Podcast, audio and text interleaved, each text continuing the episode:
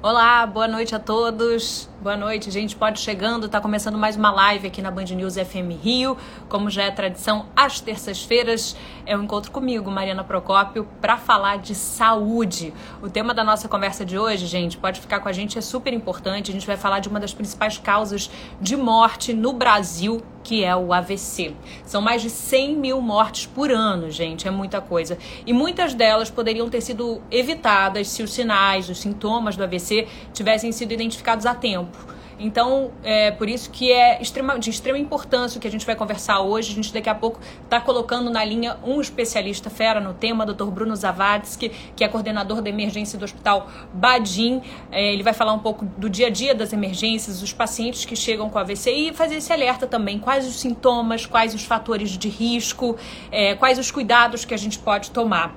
A gente vai, deixa eu tentar chamar o Dr. Bruno Zavadsky, que agora são 7 horas e 1 minuto, ele já deve estar entrando na linha com a gente. Repetindo aqui, vamos lá. Hoje o tema está sobre os desafios da emergência e sobre a AVC, que é uma das principais demandas para quem trabalha aí numa grande emergência aqui no Brasil, como o Dr. Bruno Zavadski, do Hospital Badim, que está aí ao vivo conosco. Boa noite para você, Dr. Bruno. Boa noite, tudo bom, Mariana? Tudo ótimo, prazer recebê-lo aqui mais uma vez. É, dessa vez para a gente falar um pouquinho sobre a AVC e também o desafio das emergências, eu estava dando, introduzindo um pouco, contextualizando o tamanho do problema, digamos assim. É, o AVC, que é uma das principais causas de morte aqui no Brasil, né? encontrei diferentes fontes, algumas falando primeira causa de morte, outras segunda, de qualquer forma, é uma das principais, e eu imagino que seja, portanto, também uma das principais demandas aí é, de vocês, de quem atua numa emergência como você, não? Com certeza. É, primeiro, boa noite a todos, né? Muito obrigado pelo espaço e Sempre ótimo ter a oportunidade de passar boas informações e informações de qualidade, informações verdadeiras, seguras e que esclareçam a, a, população em geral. Isso é muito importante esse espaço. Mas certamente, né, o AVC que compõe aí o grupo das doenças cerebrovasculares, junto com o infarto, né, as doenças do coração, as doenças cerebrovasculares, como o acidente vascular encefálico, elas lideram aí as principais causas de morte. Isso é importante. E, e um outro detalhe fundamental é que o AVC ele é o principal causador de morbidade, né? Então, é, em termos de sequela, vamos dizer assim. É incapacidade, pra... digamos assim. Exatamente, para as pessoas entendam, né? É, quando uma pessoa tem um AVC e, muitas vezes ele não é tratado a tempo, ele pode não matar, mas pode gerar sequelas que incapacitam. E aí impedem né, as pessoas de produzir. Normalmente são pessoas numa faixa etária produtiva. E isso tem um impacto um social muito, muito grande. Né? É, eu só, só, queria te perguntar, Mariana, se você está me ouvindo bem, se vocês estão me ouvindo bem, se você prefere que eu coloque os fones. Para mim, doutor Bruno, está chegando perfeito o áudio. Uh, pessoal, quem tiver a gente aí, se quiser participar, aliás, mandando perguntas, já tem perguntas chegando aqui, daqui a pouco a gente vai direcionar para o doutor Bruno, mas vocês podem dar o retorno. Para mim, o áudio está chegando perfeito. É, qualquer observação, a gente manda aqui que a gente também vai, vai ajustando ao vivo mesmo. É assim mesmo. Doutor Bruno, para mim está ótimo, não precisa de fone, não. Eu tô, tô, tô escutando legal, você está ouvindo bem? Está ótimo aqui. O Paulo já deu o retorno para a gente. Tá legal, tá chegando legal. Perfeito. Então vamos lá. Mas então é, isso é, é importante. Né? E é importante o hospital estar é, tá preparado para lidar com esse tipo de, de doença, né? Porque, como eu falei, quando tratado a tempo e corretamente, a gente tem uma oportunidade de reverter essas sequelas e fazer com que aquela pessoa que chegou em, né, é, é, com, com sintomas e sinais do AVC e incapacitada, ela volte a, a ter as, as funcionalidades normais e, enfim, voltar a ser uma pessoa produtiva, normal. Então, é possível a... reverter realmente totalmente assim o, o quadro. Então a preparação do hospital é, baseado em protocolos, em tratamento, em, né, em infraestrutura também, porque essa é uma doença que ela precisa, para fazer o diagnóstico correto e para que o tratamento adequado ele seja feito, você precisa ter infraestrutura. Então, o hospital ele tem que estar, além dos profissionais estarem capacitados, o hospital tem que ter essa, essa infraestrutura disponível, né? E isso né, graças a Deus, lá no Hospital Badinha, a gente está bem treinado, a gente recebe esse tipo de caso e, e tem tido um resultado muito satisfatório. Antes da gente entrar em algumas perguntas de sintomas, que a gente falou que é tão importante reconhecer esses, esses primeiros sinais, eu queria contextualizar um pouco desse momento tão particular que a gente está vivendo, como é que isso está afetando o dia a dia na emergência, como eu disse, o Dr. Bruno Zavades, que é coordenador da emergência do Hospital Badim, e está vivendo isso ali na ponta, portanto, do sistema, é, e, em especial o AVC, que é uma das principais demandas. A gente já conversou em outras lives, doutor Bruno, sobre é, questões cardíacas, e em todas a gente tem alguma uma preocupação grande dos médicos, dos especialistas, porque pacientes crônicos estavam deixando nesse período um pouco é, o tratamento de lado com medo do contágio pelo coronavírus. Queria saber agora, passados seis meses, isso já melhorou? Como é que vocês estão lidando na emergência com essa situação que a gente está vivendo? Tá? Então, esse, esse é um ponto que a gente precisa falar e que é importante. Como você falou, inicialmente existia um. Na verdade, houve uma orientação inicialmente para não se buscar a emergência, né? E, e essa orientação hoje a gente entende que ela não foi adequada, porque no início era uma doença, né? Falando aí do Covid, era uma doença que a gente não conhecia bem. E depois a gente passou a entender que buscar a emergência quando a pessoa tinha os sinais e sintomas era importante, porque a gente fazia alguns exames, avaliava e definia se essa pessoa tinha um, um risco maior de evoluir de forma ruim ou não, ou seja, se ela poderia ir para casa com segurança ou se ela deveria ficar internada, em alguns casos até internar sobre uma unidade né, é, intensiva. Mas o fato é que essa orientação inicial, e é óbvio, né, o receio das pessoas em, em se contaminarem, é, modificou temporariamente o hábito das pessoas e as pessoas começaram a evitar o máximo a busca né, pelo atendimento da emergência. E isso, nos meses subsequentes, gerou uma consequência, né, onde a gente começou a observar que as outras doenças, né, como a gente já começou a colocar aqui, como AVC, como infarto, as apendicites, as doenças né, inflamatórias, as infecções, elas continuavam acontecendo e as pessoas retardavam esse, essa busca né, para o atendimento da emergência. E quando elas chegavam na, na, emergência, elas chegavam muitas vezes com essas doenças no estágio já muito avançado. E isso impactava de forma importante né, o, o desfecho, ou seja, né, o, a evolução do, do, do, quadro clínico. Então, pegando aqui, por exemplo, contextualizando o AVC, a gente vai falar um pouco mais à frente, a gente tem uma janela de tratamento muito curta. Então, se essa pessoa retarda a busca pela emergência, pelo atendimento, ela já chega numa fase tardia, onde muitas vezes o arsenal terapêutico, né, as armas que a gente tem para usar para reverter aquele quadro, a gente não pode usar.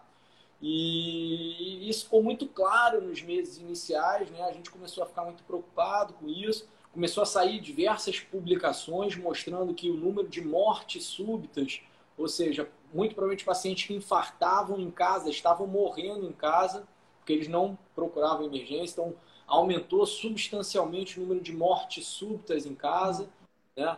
é, de doentes também que chegavam um estágio avançado, por exemplo, do AVC, isso tiveram algumas publicações mostrando isso.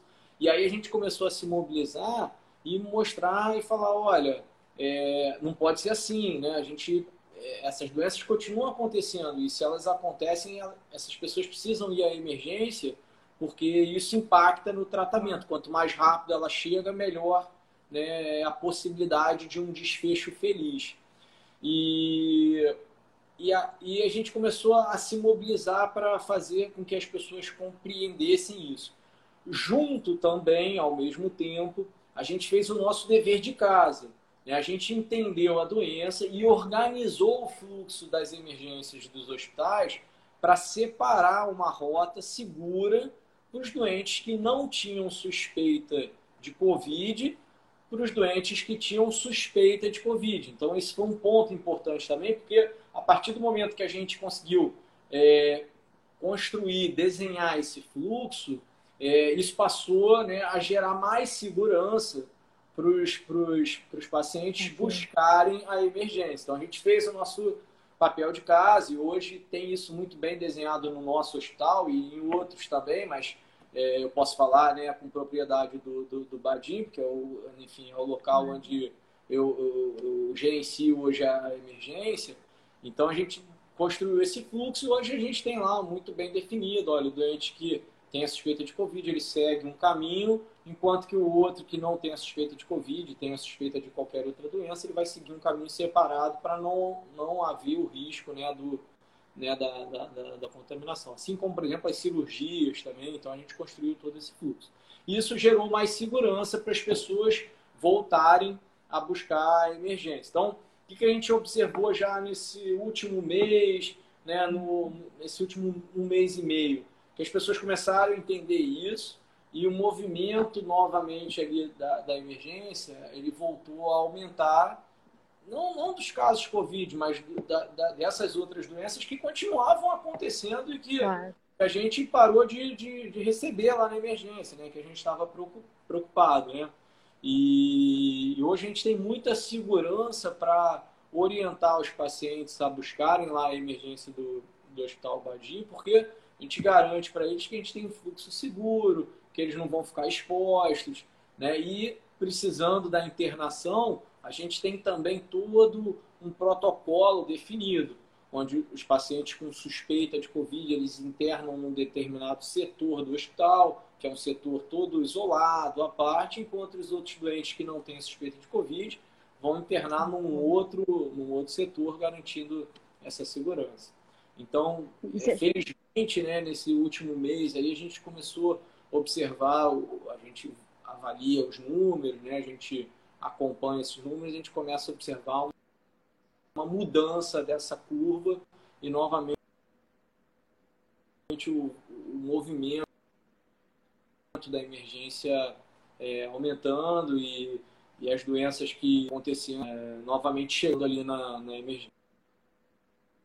Doutor Bruno Zavades, que agora o doutor Bruno queria ver, gente, a imagem travou, agora destravou. Vamos lá, que essas conexões têm sido um desafio, mas agora voltou, acho que voltou tudo também com a gente. Tem algumas perguntas chegando, mas antes, gente, queria dar um apanhado geral, já que a gente está falando tanto da importância né, de identificar os sintomas a tempo, vamos fazer passear um pouquinho por essas questões básicas ali, que para muita gente não é, para mim não é, e para muitas pessoas leigas que estão acompanhando a gente, dos sinais, dos sintomas. Você falou dessa janela de tratamento que é importante pegar, quer dizer, a partir dos primeiros sintomas, quanto tempo você tem que correr para o hospital para dar tempo de você reverter o quadro se possível sem sequela. E aí depois a gente entra em algumas dúvidas, mas quem quiser já ir mandando pergunta, eu vou anotando aqui e depois a gente encaminha para o doutor Bruno Zavades. Que vamos começar com os sintomas, doutor Bruno, e também com os tipos de AVC. Já teve gente perguntando, a Dulce perguntando, mas tem mais de um tipo? Tem sim, né, doutor Bruno? Explica para gente quais os tipos e se os sintomas variam de um tipo para o outro. Uh, vamos, vamos lá. Tem mais de um tipo de AVC? para ficar assim compreensível e, e, fácil de entender, a gente pode dividir os AVCs em dois grandes grupos. Um que a gente chama de isquêmico, que é quando tem uma obstrução do vaso, né, causada por um, por um, por um trombo, muitas vezes.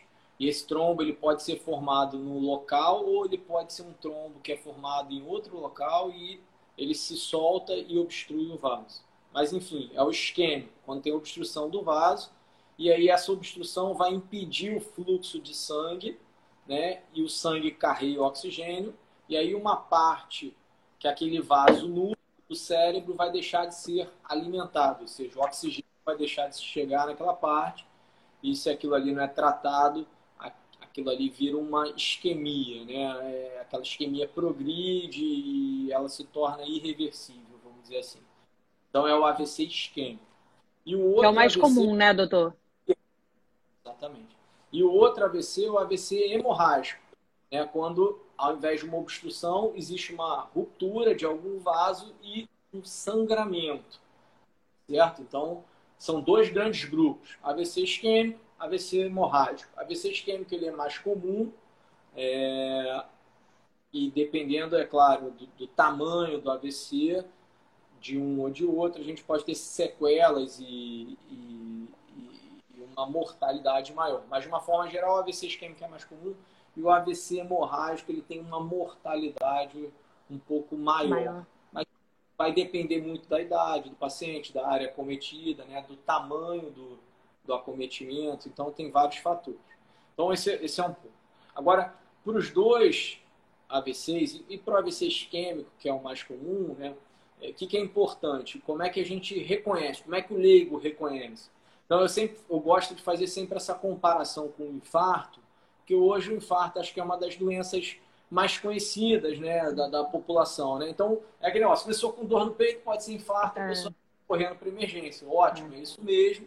Lá na emergência ela vai ser avaliada e, e quanto mais rápido ela chegar, melhor né, a chance de tratamento ser efetivo. O AVC tem que ser igual. Só que as pessoas, elas às vezes ainda não conhecem tão bem os sinais e sintomas. Então, é, a divulgação disso é muito importante. Então, o AVC, o AVC isquêmico principalmente, né, ele é um quadro agudo, tá certo? Ele começa subitamente e normalmente o que, que ele gera de, de, de alteração? Então, os sintomas, os sinais e sintomas mais comuns. Uma perda ou uma redução da força de um dos lados do corpo. Então, pode ser, por exemplo, só um membro, pode ser o braço e a perna. Né? Normalmente é sempre do mesmo lado. Tá? É, pode acontecer dos dois lados também? Até pode, mas não é o mais comum uma dificuldade da fala. Então, pode ser uma dificuldade da fala, né? a pessoa realmente falar, ela não consegue articular as palavras adequadamente. Ou, por exemplo, você fala com ela, ela te olha, mas ela não consegue te responder.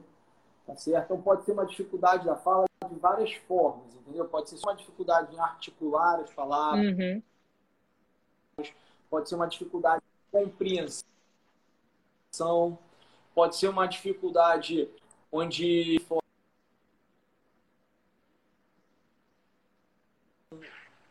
dificuldade na fala. E uma é, é, vamos dizer assim, vamos chamar de forma leiga, né, né, a boca ficar torta, né, que o leigo fala, que a gente chama de desvio da comissura. Tá? Então, o acometimento da face, por exemplo, pode ser uma região, uma M-face, né, uma parte só da face, onde tem um desvio da boca, ou a pessoa não consegue abrir o olho, o olho fica caído. Né? Esses são os sinais e sintomas mais clássicos. Então, redução abrupta da força ou perda total da força, tá? É, dificuldade da fala e o acometimento ali da M-face, né? seja pelo desvio da comissura ou pelo olho que, que não consegue abrir. Né? É, esses são os sinais e sintomas mais comuns.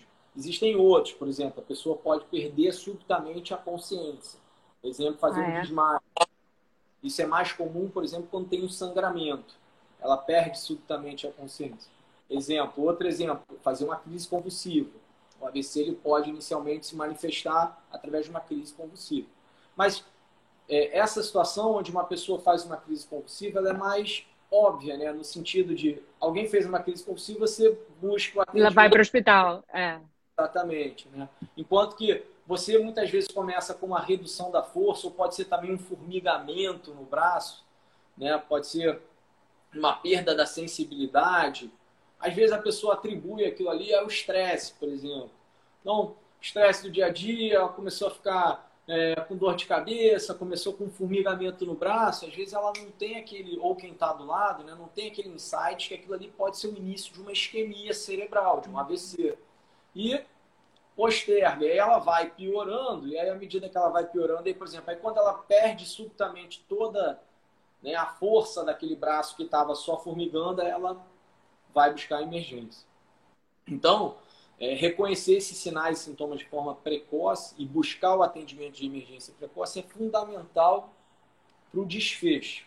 Por quê? Porque isso impacta na questão do tratamento. Certo? Então, de uma forma geral, no AVC isquêmico, a gente tem no máximo, desde o início dos sintomas, até 4 horas e meia para fazer Nossa. uma medicação que desobstrui o vaso, que a gente chama de trombolítico.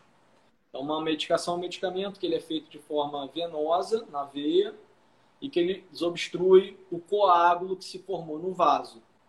Certo? Aquele trombo, a gente tenta desfazer esse trombo com, com a medicação, até 4 horas e meia.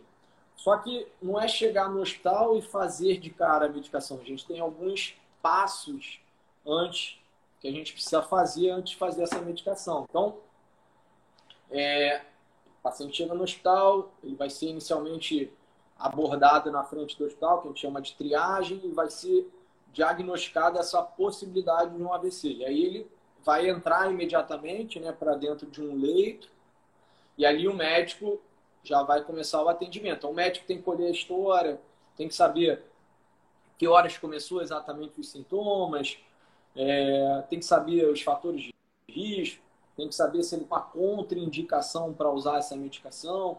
Então tem todo um início antes de fazer a medicação. Isso leva algum tempo. A gente tenta fazer isso de forma mais rápida possível, mas a gente tem algumas etapas para serem cumpridas. Até porque essa medicação ela não é isenta de efeitos colaterais. Por exemplo, se é uma medicação que é um dissolve um coágulo, ela tem o risco de fazer sangrar. Esse, esse é um ponto. Então, assim, é claro que o, a chance do benefício é muito maior do que o risco, senão a gente não usaria a medicação. Mas existe esse risco. Então, essa história que o médico precisa coletar, ele precisa ser, de certa forma, minucioso para ver, por exemplo, se o paciente tem algum risco de sangrar. Entendeu? Então, ele precisa colher essa história. Às vezes, o paciente não está informando, ele vai ter que colher a história com algum familiar, com alguém que levou o doente para emergência. Às vezes, não é tão fácil fazer essa, essa coleta. E depois, quando ele chega lá no atendimento dentro da emergência e foi feito esse passo inicial, então ele vai ser monitorizado, vai pegar um acesso venoso, vai ser feito um eletro, vai ser colhido exames laboratoriais, o médico vai conversando, isso tudo vai acontecendo de forma concomitante, né? Ele, obrigatoriamente, tem que fazer uma tomografia. Então aí começa a questão da estrutura do hospital, né? Se ele chega, por exemplo, numa UPA, isso é um problema, porque até transferir ele para um local onde tem a tomografia, olha o tempo que isso leva. A gente falou que a nossa janela é curta. Então ele tem que ir para um hospital que já tem a estrutura adequada e, de preferência, né, os métodos de imagem disponíveis para serem feitos de forma rápida. E aí esse doente vai para a tomografia. Então ele tem prioridade em fazer a tomografia. Nosso hospital, quando isso acontece, quando a gente tem essa suspeita, a gente para tudo para esse paciente passar à frente e ir para a tomografia. Perfeito. E a tomografia... Bruno... Tá. Só para concluir. Conclui, doutor. É muito importante porque é ela que vai separar o sangramento, ou seja, aquele AVC que é hemorrágico e que o tratamento é outro, totalmente diferente, do AVC isquêmico. Na tomografia, muitas vezes, né, a gente não vai ver nenhuma alteração no AVC isquêmico. Às vezes no início, entendeu? E isso é um sinal que aquele quadro realmente é um quadro suspeito de uma isquemia. Às vezes no início ela não aparece na tomografia. Agora a gente tem que ter a tomografia, porque se tiver sangue, ou seja, se tiver sangrado, se for um AVC hemorrágico, muda totalmente o tratamento. Se a gente fizer o trombolítico nessa situação, a gente até piora o sangramento. Então, isso não pode ser feito. Existe. eu imagino, outros... então, uma corrida contra o tempo, né, doutor Bruno? Quer dizer, você falou quatro horas e meia, mas aí você está falando de uma série de protocolos que tem que ser seguidos que diminuem ainda mais esse tempo. Então, assim, por mais que a tomografia seja rápida, né, tem que colocar o paciente na maca, tem que transportar, ah. tem que fazer o exame. Então, tem um tempo ali dentro do hospital. Aí você imagina, esse paciente, às vezes, ele leva duas, três horas para ir para a emergência, ele já chega estourando aquele tempo. E aí, qual o problema? Quando você faz o trombolítico depois dessas quatro horas e meia, você pode aumentar a chance de sangramento. Entendeu? Então, a chance de sangramento aumenta. Por isso que depois de 4 horas e meia, a gente só vai fazer trombolítica em alguns casos selecionados. Tá? Então, acho que deu para dar um, um panorama e tem muitas dúvidas chegando, doutor Bruno. Estou até impressionado com a quantidade de dúvidas, porque o assunto interessa muita gente. A gente está falando, gente, de uma das principais causas de morte no Brasil, e como disse o doutor Bruno, é a primeira a causa ali de debilidade, né, incapacidade, vamos dizer assim, é, de pessoas muito produtivas. E aí as pessoas estão preocupadas com relação aos fatores de risco. É, vou começar com duas perguntas e a partir daí a gente vai, vai desenvolvendo. A primeira da Dulce Ângela pergunta se quem tem problema de circulação tende a ter é, maior risco de ter o, o AVC. E o André Raposo Quito pergunta também se tem algum gênero que é mais acometido. Eu já li pesquisas falando que os homens tendem a ter mais AVC. Tem algum sentido nisso? É, a gente tem alguns, alguns trabalhos que mostram que homens podem ter uma, um acometimento maior do que as mulheres, mas vamos, vamos falar dos fatores de risco e a gente vai ver que isso depende muito da população que a gente está estudando. Entendeu? Eles pegam, às vezes, populações específicas, têm hábitos diferentes, e aí é, isso muda muito. Mas, de uma forma geral, os, os fatores de risco eles são os mesmos do infarto. Tá? Então, quais são os fatores de risco do infarto? Por exemplo, hipertensão, diabetes, tabagismo, sedentarismo, obesidade, né, uso de álcool, é, é, enfim, doenças. Sal também, é, doutor Bruno, eu já vi que está ligado a quantidade de consumo de sal, é que acaba também influenciando na pressão, né? Tudo ligado. Né? É um potencializador da hipertensão, entendeu? Então, alteração do colesterol, esses são os fatores de riscos clássicos para o AVC. É. A Gabriela então, perguntou agora, desculpa interromper, mas tem a ver, estresse também entra nessa lista? Estresse causa hipertensão, né? É. O estresse muitas vezes está relacionado ao sedentarismo, né? Está relacionado a uma alimentação é, inapropriada. E aí você vai somando fatores de risco que aumentam a chance né, do, do, do AVC. Agora sim, sem dúvida nenhuma, hipertensão, diabetes, tabagismo, obesidade são aí né, o, o carro-chefe dos fatores de risco. Tem uma outra causa muito importante, que é a questão do, de arritmias cardíacas. O que acontece? Dependendo, alguns pacientes que têm arritmia cardíaca, é, como por exemplo, vou dar um exemplo aqui, que é por exemplo, a fibrilação atrial. É um tipo de arritmia onde uma parte do coração não funciona bem.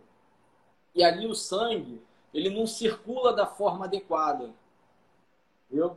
E aí, esse sangue que não circula da forma adequada aumenta a chance de formar trombo. E aí um trombo dentro do coração, quando o coração bate, tem o risco desse trombo sair de dentro do coração e, e parar no, no, no cérebro. Doutor Bruno, vou interromper um pouquinho porque Oi? deu uma travada de novo.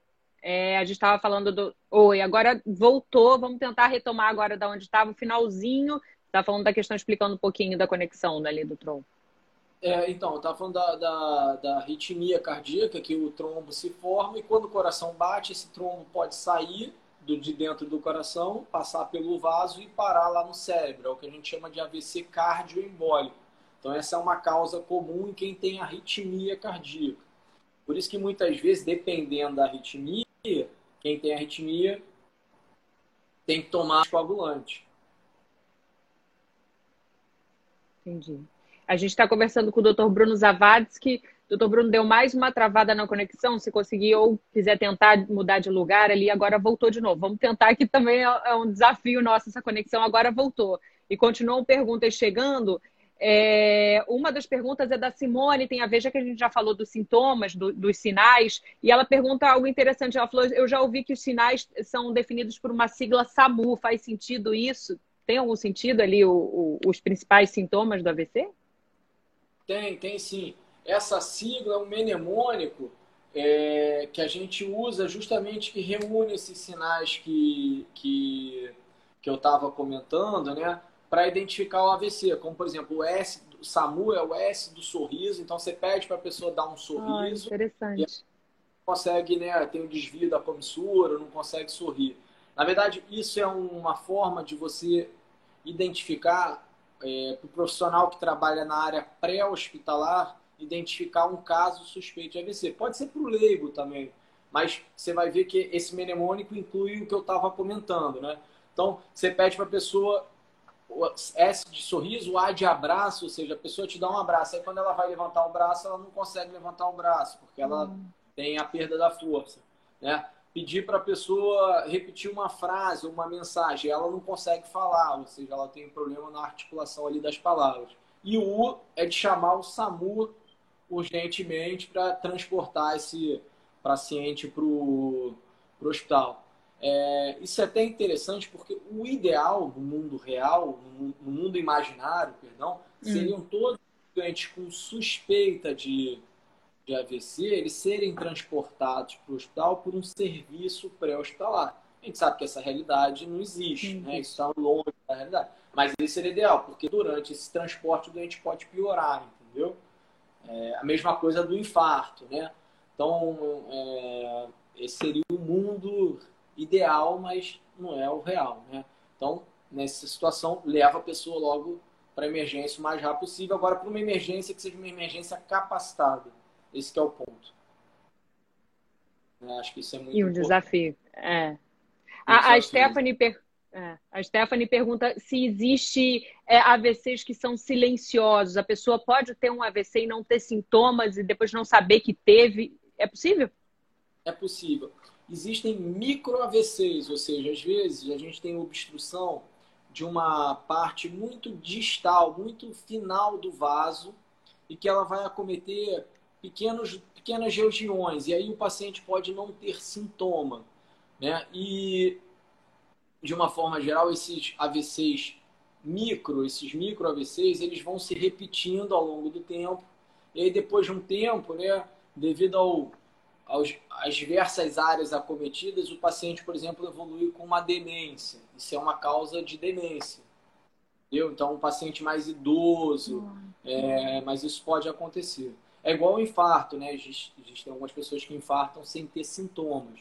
É menos comum, mas acontece. Perfeito. A gente está conversando com o Dr. Bruno Zavadski, que é nefrologista também por formação e é coordenador médico do Hospital Badim, que está fazendo essa parceria. A Simone Almeida deu uma boa pergunta falando da questão do fumo, mas Simone, se você puder repetir, eu peguei só o finalzinho, eu vou esperar você repetir para fazer corretamente. E aí vou adiantar da Gabriela aquela pergunta de fatores de risco, se o álcool também influencia o consumo, a frequência álcool. É, se for em excesso, né? Tudo que é em excesso normalmente não, não traz benefício. Né? Então, o álcool em excesso é um fator de risco. Porque o, o álcool em excesso acaba levando a pessoa a ser mais a ganhar peso e aí tem aumento da chance de obesidade, sedentarismo, né? E, e, tudo associado ao álcool. Então, em excesso, ele também é um fator de risco. Enfim. O Eduardo pergunta, pede para você relembrar do protocolo, já que o tempo é tão importante essa janela de atendimento, o protocolo que vocês do, Hospital Badim fa, é, faz, eu imagino que seja um protocolo também padrão. Você já falou um pouco, bastante né, disso, né, doutor Bruno, mas tem algo que você queira acrescentar um pouquinho dessa... Tem, tem sim. É, o protocolo que a gente usa é o protocolo da, da, da Sociedade Americana de, de de cardiologia, que inclui tanto a parte né, do infarto como a parte do AVC. Aí é usado no mundo todo. Então, o paciente chega, ele é triado, nessa triagem, ele, como qualquer caso, né, ele chega no hospital, ele é triado. Essa triagem vai classificar a gravidade do paciente. E aí os pacientes que são mais graves, eles têm prioridade no atendimento. É assim que funciona na emergência. O atendimento da emergência é por criticidade, né? Quem é mais crítico é atendido sempre de forma prioritária. E esses casos de AVC são sempre casos de suspeita de AVC, casos críticos. Ele entra, rapidamente o médico vai avaliar, ele vai ser monitorizado, vai colher os exames e o mais precocemente possível, preferencialmente dentro de 30 minutos desde que ele chegou na emergência, ele vai ter uma tomografia feita. E aí é isso que eu queria complementar, que, que acontece? Esse é um atendimento multidisciplinar. Né? Então, é o médico da emergência, junto com a equipe da radiologia, junto com a equipe de enfermagem, vai todo mundo trabalhar junto. E aí, ele faz a tomografia, a gente tem um grupo de comunicação lá no hospital. Quando a gente tem essa suspeita, a gente imediatamente, enquanto o paciente está sendo levado para a tomografia, a gente já aciona os nossos radiologistas que a gente precisa desse laudo, né? Precisa que ele olhe rápido essa tomografia e dê um, dê um retorno para a gente rápido. E aciona, lá no nosso hospital, a gente aciona o grupo da neurocirurgia, né? Que tem, é, em alguns hospitais é a neurologia, outros hospitais é a neurocirurgia. Lá a gente trabalha com o grupo da neurocirurgia. E aí eles entram também e passam a acompanhar o caso. Então eles olham a imagem junto com a gente e falam, ó, oh, realmente é a suspeita, o quadro é compatível, vamos fazer o trombolite. Então, eles respaldam a tomada de decisão do médico da emergência. Mas aí tem um ponto importante que é muito interessante a gente falar, que alguns pacientes, é, que chegam depois de 4 horas e meia, eles não podem usar, e tem o AVC isquêmico, eles não devem, em alguns casos, e não podem, em alguns casos, usar o trombolítico. E a gente, mesmo assim, a gente ainda tem, em alguns casos selecionados, uma segunda alternativa. E aí, novamente, isso depende de equipe, ou seja, depende de profissional qualificado, depende de neuroradiologista intervencionista ou de neurocirurgião que faça parte de radiointervenção e precisa também do médico da emergência bem treinado, precisa também de uma equipe da radiologia bem capacitada. Então, você vê que é algo complexo. Que nesses doentes que passaram ali a 4 horas e meia e estão com sintomas, a gente pode botar esses doentes na hemodinâmica, ou seja, a gente leva esses doentes para o serviço de hemodinâmica e através de uma técnica de intervenção endovascular, a gente consegue chegar nesse vaso lá no cérebro e colocar um estente, né? É, para o vaso, entendeu? E aí tentar ainda melhorar, ou seja, é, melhorar a sintomatologia desse paciente. Isso muitas vezes é feita nos pacientes que já passaram de quatro horas e meia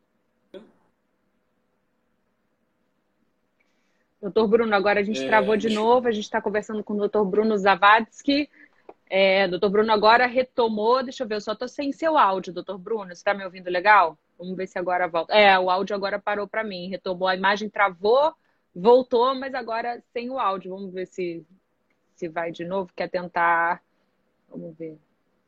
É engraçado, não, gente. Vocês estão ouvindo também ou só eu que, que... Será que caiu só para mim o áudio? Eu acho que não. Quem puder retornar, porque tem muitas perguntas chegando, a gente vai relembrando agora. Eu estou conversando com o Dr. Bruno Zabades, que é nefrologista, coordenador do Hospital Badim, está falando um pouco de AVC, um pouco não muito, né, gente? Tem muitas dúvidas chegando, porque a gente está falando de AVC, que é uma das principais causas de mortalidade no. É, não, tá, pessoal, o áudio não está chegando, não. Aí o doutor Bruno saiu e eu vou chamar de novo, como a gente fez, para retomar a conexão. Então, só concluindo agora o raciocínio, para quem está chegando agora, é uma das principais causas de mortalidade no Brasil, são mais de 100 mil mortes por ano, mas além das mortes, é, o que preocupa também é a incapacidade, a primeira causa de incapacidade para pessoas em idade produtiva. E ele está explicando um pouco do tratamento, muitas perguntas chegando com relação à prevenção também, né? Como evitar. Então, vamos chamar de novo o doutor Bruno aqui e agora, com o áudio voltando, para a gente entrar já na fase da prevenção, como não chegar a esse ponto de ter que ir até o hospital. Ele já passou um pouquinho dos sintomas para a gente e até curioso, identificado com. Peraí, deixa eu tentar chamar de novo. Aqui, vamos lá, doutor Bruno. Agora foi. Vamos lá, ele já deve estar tá chegando aí e a gente espera agora com o áudio. Ele já falou um pouquinho dos sintomas. É, tem uma. Aí, agora voltamos, voltamos com o áudio, doutor Bruno. É, Vai, é, finaliza aí. É, enfim, aí a gente leva esses doentes para a hemodinâmica e por uma técnica de intervenção lá na hemodinâmica, o radiologista intervencionista, ou o neuroradiologista intervencionista, ou o neurocirurgião, aí depende né, de, de quem é o profissional, mas tem que ser um profissional capacitado, ele entra pelo vaso e ele consegue chegar lá onde tem a substituição lá no cérebro e colocar um stent. Então isso é feito normalmente em pacientes que já passaram daquela janela terapêutica do trombolítico ou em quem usou o trombolítico e não teve um bom resultado. E aí a gente pega esses pacientes e tenta resgatar, ou seja, novamente fazer uma segunda forma de tratamento. E aí, de novo, né, tem que ter estrutura, tem que ter equipe treinada, tem que ter uma boa radiologia, porque você precisa da tomografia. Nesse caso, você vai ter que antes fazer uma angiotomografia. E eu feliz por estar num hospital onde a gente pode oferecer isso tudo para os nossos pacientes. Paciente. Muito gratificante, né? Quando a gente pega um caso de um paciente que chega sem falar, sem conseguir mexer um braço, uma perna e uma hora depois esse paciente está conversando, interagindo e muito bem com falando com o médico. Isso realmente é muito especial. Né? Nossa, imagino. É, a Simone pergunta da pressão alta. Ela pergunta: a etiologia do, do AVC tem a ver com mau controle da pressão alta também? A gente sabe que da pressão, na verdade. o controle inadequado da pressão é um fator de risco muito importante. Quanto pior o controle, maior o risco de ter AVC, tanto AVC isquêmico como AVC hemorrágico. Então, assim, controlar os fatores de risco, né? Quem tem as doenças que são doenças que aumentam a chance de ter um AVC, controlar essas doenças é muito importante. Aí vai, né? Diabetes, controle muito bem da, da glicemia, da glicose, né? Controle é, da questão da pressão arterial. É, você tinha me perguntado, é, tinha uma pessoa que tinha perguntado a respeito da circulação, né? Normalmente, é. quem tem circulação acaba fazendo menos exercício, tendo dificuldade em se locomover. Isso torna a pessoa muitas vezes sedentária. E como eu comentei, sedentarismo é um fator de risco para as doenças cardiovasculares e cérebrovasculares. Então é um fator de risco importante. É, Já te pergunta da hereditariedade, doutor Bruno. Hereditariedade é um fator também de risco? É hereditário o AVC? É, o AVC, ele não, ele, assim, existem causas hereditárias, mas são causas mais raras, não é o comum, entendeu? É, os fatores de risco são os fatores de risco que a gente comentou anteriormente. Agora, existem alguns casos específicos que a hereditariedade pode predispor a fazer o, o, o AVC, mas essas são situações de exceção. Entendi. Não é, é como questão cardíaca que a gente sabe que tem uma hereditariedade ali direta, né? Um problema ali direto. Isso. Se meu pai, enfim, teve um problema, já é um fator de risco. O AVC não é assim, né? Isso. Agora, por exemplo, é, o AVC, do, a causa cardioembólica, né? É aquele trombo que sai do coração e vai parar lá no cérebro em quem tem arritmia cardíaca. Então, quem tem determinado tipo de arritmia cardíaca, é muito importante fazer o controle, tomar anticoagulante que o anticoagulante evita a formação do trombo e, consequentemente, a formação do AVC. Então. É, o Dart e a Lova, devem ser dois codinomes aí, mas dois internautas estão perguntando do AVC infantil. É, quais as diferenças dos sintomas? É, é frequente? É incidente? A gente já pouco ouve falar, né? Existe o AVC infantil? É normalmente na, na, criança é um pouco diferente, né? Graças a Deus essa é uma causa rara na criança, a gente não vê isso igual nos, nos adultos e nos idosos.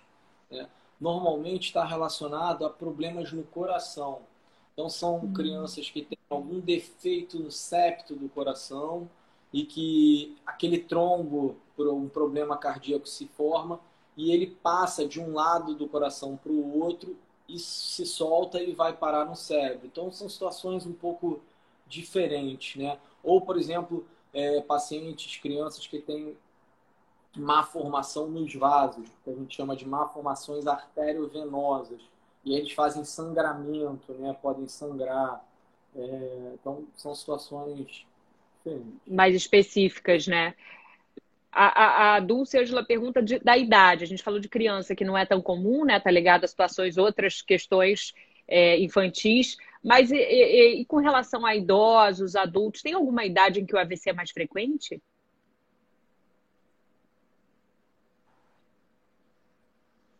É a maior incidência. E doutor Bruno travou de novo aqui para gente. Ah, agora foi. Agora foi, pode retomar. anos, essa faixa etária é faixa etária predominante. Qual é a faixa? Só repete para a gente que deu uma travada no é áudio antes. 70 anos, acima de 70? 60, a partir dessa faixa etária a gente começa a ter, é, a gente percebe que é nessa faixa etária que a gente tem a maior é, incidência, né?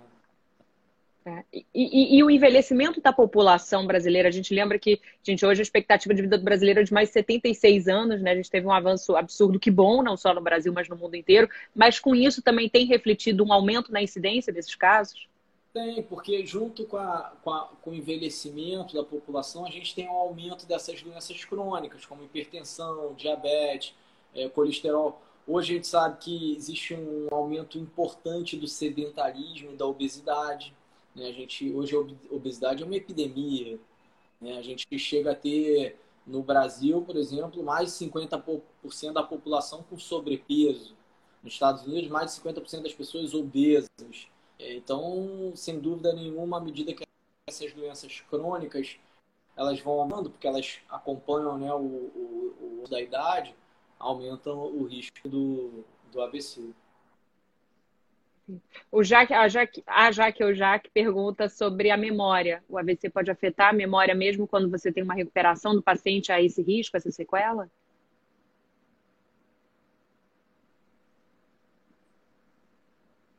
Ih, gente, travou de novo para mim o doutor Bruno. Da... Ah, agora, agora te travou, vamos lá. Vai, doutor Bruno.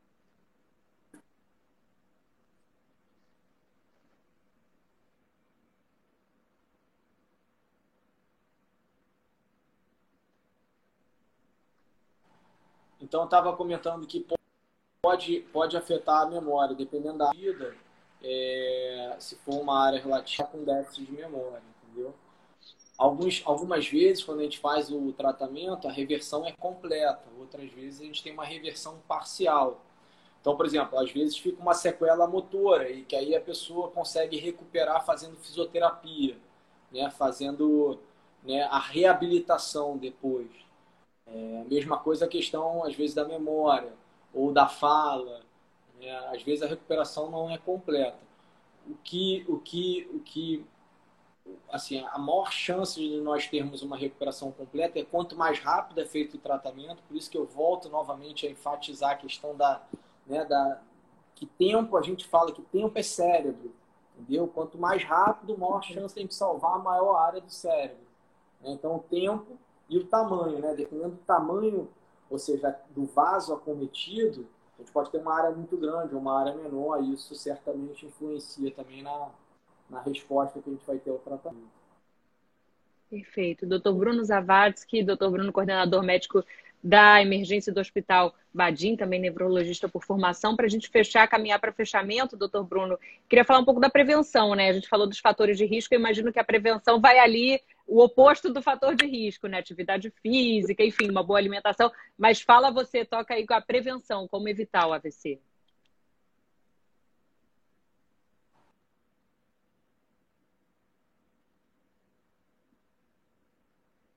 Agora tô. Travou, mas agora foi. Acho que dá para a gente ir com essa resposta. A prevenção, acho que a gente está falando, é ter uma vida saudável, começa por aí, né? Então, ah, é, parece né, aquela conversa que ah, toda hora a gente ouve falar, mas é isso. Tem que ter uma vida equilibrada, primeiro, né? Tem que sempre é, conciliar ali o, o, dia a dia do trabalho, o estresse com atividade física. É importante. Atividade física controla peso, controla estresse, controla pressão, melhora a parte circulatória, melhora a oxigenação dos tecidos e do cérebro, do coração. Então, assim, é um pilar fundamental que hoje boa parte da população deixa de fazer. Outra coisa, quem tem doença tem que se tratar. Né? Então, quem tem pressão, tem que tratar bem a pressão. Quem tem diabetes, tem que controlar bem o diabetes. Quem tem colesterol alto, tem que fazer dieta, tem que tomar remédio para controlar o colesterol. Tabagismo. Né? Hoje, no cigarro, né? a gente ainda tem uma grande quantidade de pessoas que fumam, que são tabagistas. Mas a gente sabe que o, o, o